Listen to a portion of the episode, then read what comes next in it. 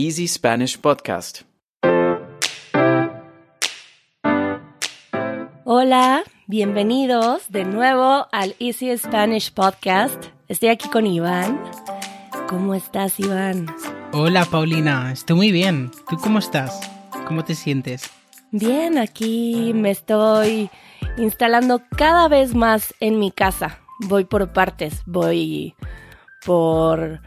Bueno, ahorita me enfoqué en la cocina y en la sala y es bien bonito sentir cómo ya se empieza a sentir más mi casa. cada vez más. Creo que no hay un sentimiento mejor, ¿no? Que cuando te mudas y empiezas a sentir que, que ese sitio ya es tuyo.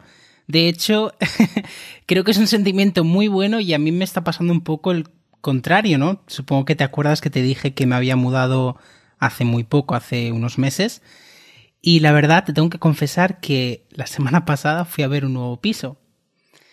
Eh, mi madre, cuando se lo conté, por ejemplo, me decía, pero si te acabas de mudar, ¿cómo puedes estar mirando ya nuevo piso y tal?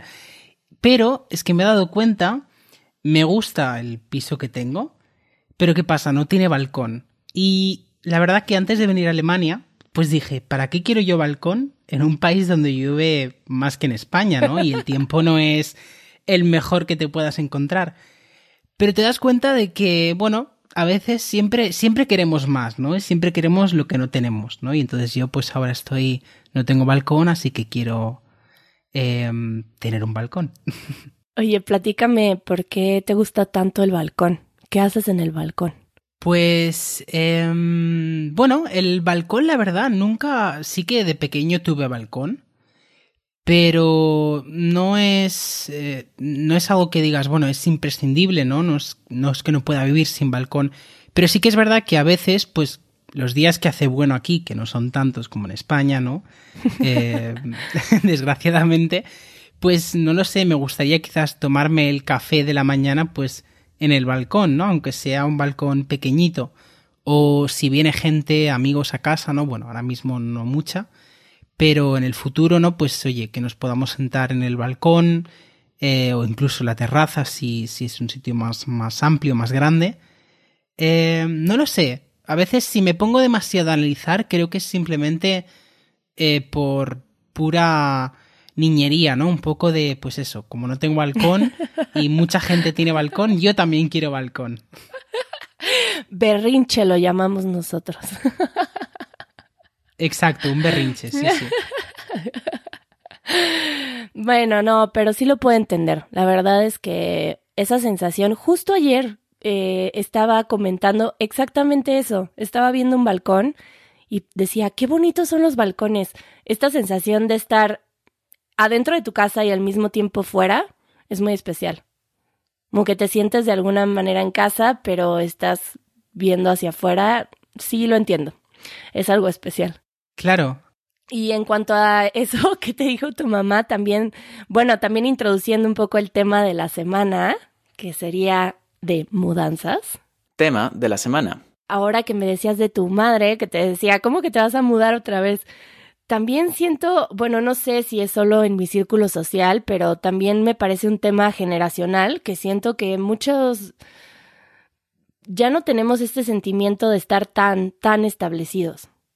No, no sé cómo lo percibas tú, pero siento que siempre estamos en un lugar y no estamos tan apegados como, como si de verdad fuera nuestro hogar en el que vamos a construir toda una vida.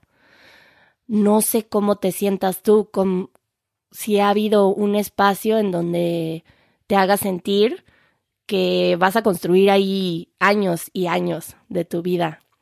Porque yo siempre siento que tengo un pie afuera, la verdad. un pie fuera y la mochila ya preparada, ¿no? la verdad que es una pregunta muy bonita, ¿no? En el sentido que creo que pues cada generación es diferente, ¿no? Como tú comentas. Y sí que es verdad que, por ejemplo, en España, en comparación con Europa, con otros países de Europa, en España se lleva mucho y poco a poco se está perdiendo, ¿no? Pero todavía hay una gran mayoría de la población que prefiere tener un piso en propiedad. En cambio, en otros países de Europa, sobre todo en el norte de Europa, se lleva mucho el tema de alquiler. ¿no? Alquilar un piso que no sea quizás un piso de tu propiedad, simplemente lo tienes alquilado, vives allí y puedes vivir ahí pues 10, 20 años, no hay problema.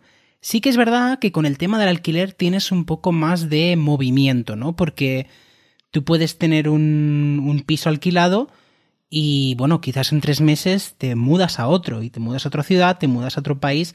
Entonces creo que eh, hay o ha habido un cambio en este sentido de propiedad, ¿no? De, de cuán necesario es tener un piso que tenga tu nombre, ¿no? Quiero decir, mmm, creo que el mundo es muy amplio y hace pues varias décadas no se viajaba tanto como se ha estado viajando hasta ahora, todo el movimiento que ha habido. Entonces creo que también cambia un poco ese flujo de, de personas que viven de alquiler, personas que no tienen una propiedad o todavía sigue estando esta gente que, que sí, que prefiere tener un piso en propiedad. Eh, no sé, no sé si piensas igual, si es algo que sucede también en México. Cuéntame un poco. Pues yo no sé si diría que en México. Lo que yo siento, y no sé si esté limitado también mi punto de vista por pues porque siempre estamos rodeados un poco del mismo tipo de personas, siento de alguna forma. Entonces, pues hay de todo, ¿no? También tengo un amigo que recientemente conocí, tiene 28 años y él está pensando en construir su casa. Y sí sucede, ¿no? Y, y tengo otros amigos que tienen su departamento, pero lo tienen por dos años y ya está pensando en venderlo, que porque si la casa en la playa. Y yo siento que es, es, sí es algo generacional, que siento que a nosotros se nos abrió un panorama muy amplio del mundo, con demasiadas posibilidades.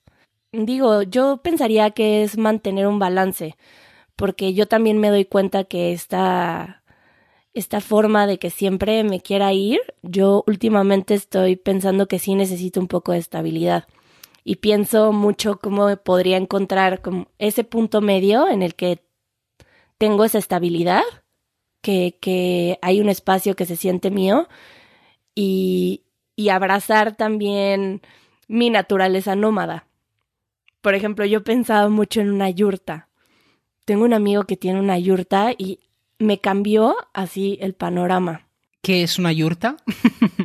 una yurta es una casa que utilizan los nómadas. Es una casa que te la puedes llevar, la puedes mover de un lado para el otro no es tan fácil de mover, requiere de un par de días que la desmontes, que la vuelvas a montar, pero es una casa móvil.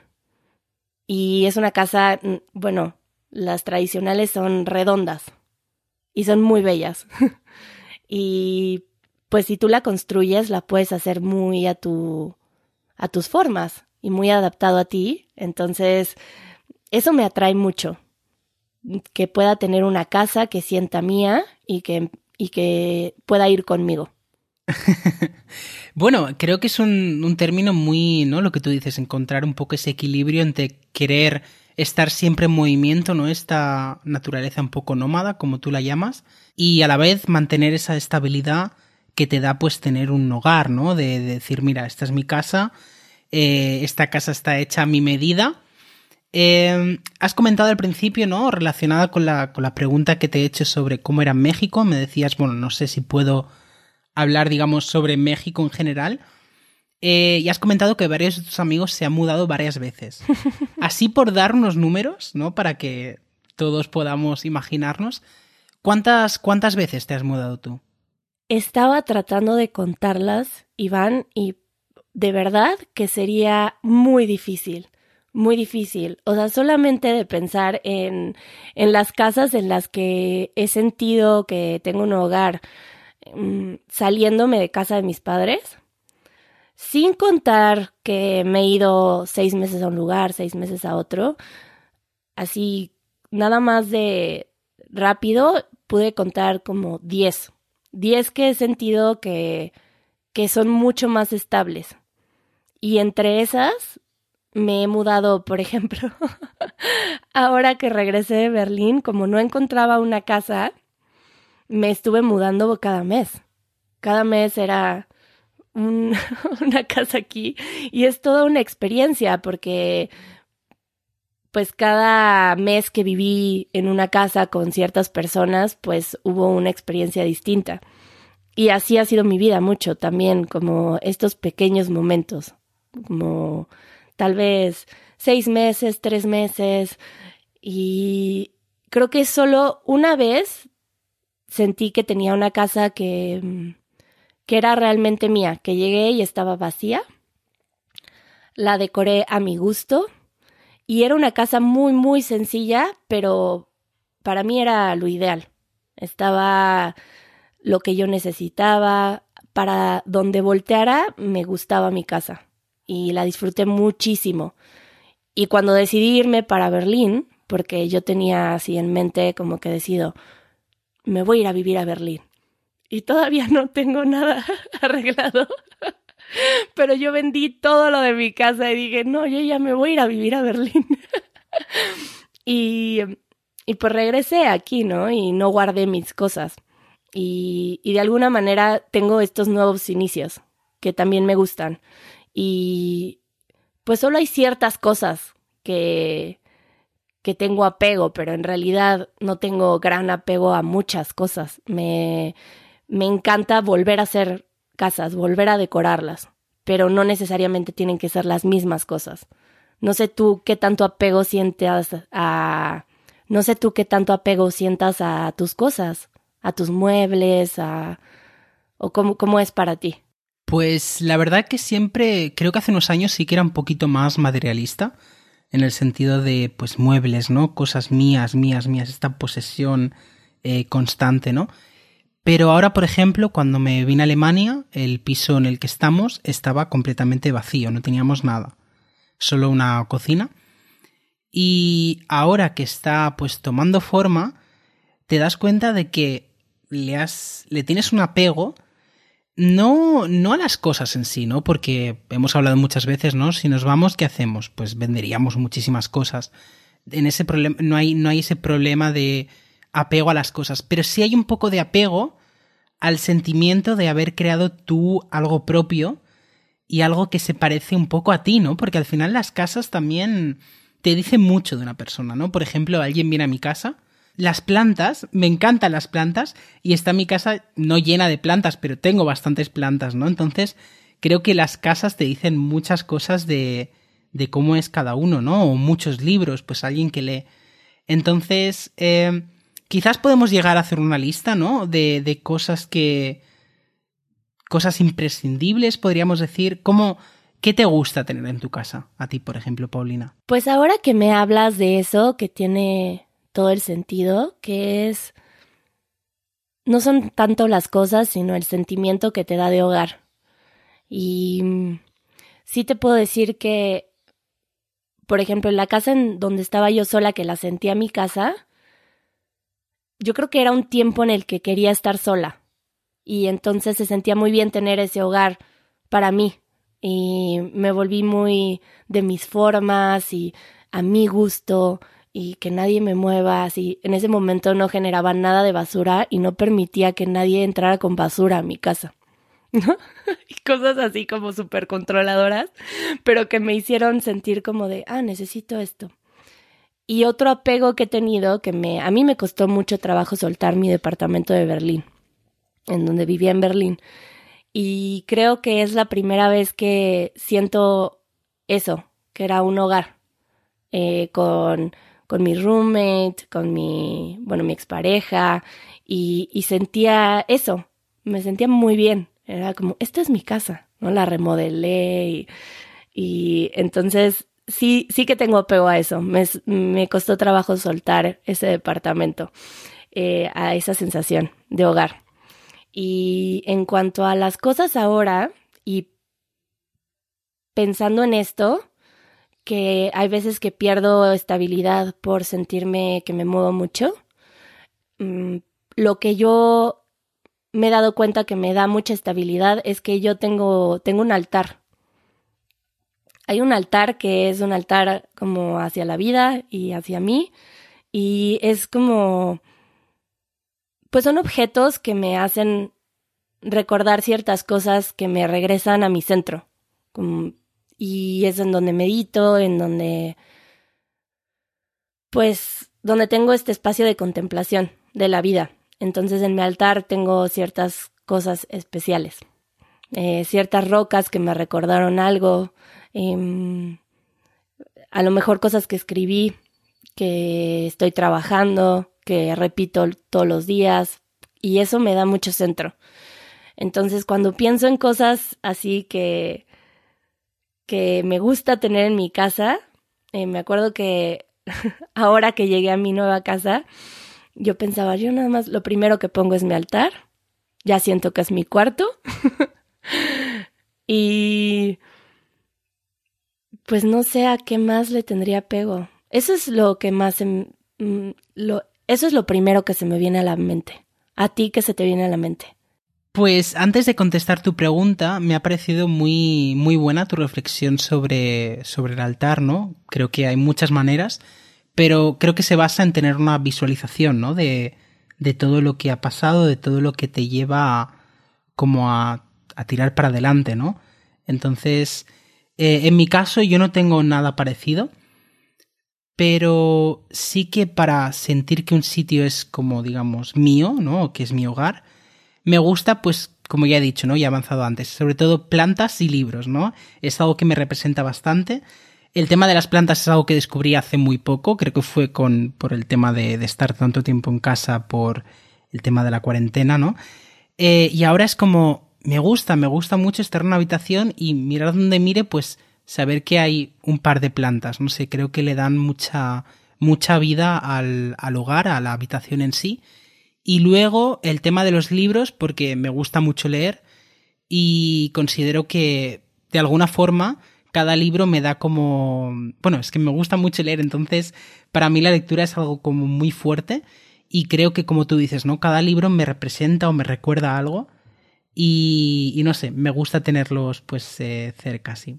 Y ahora, qué bonito.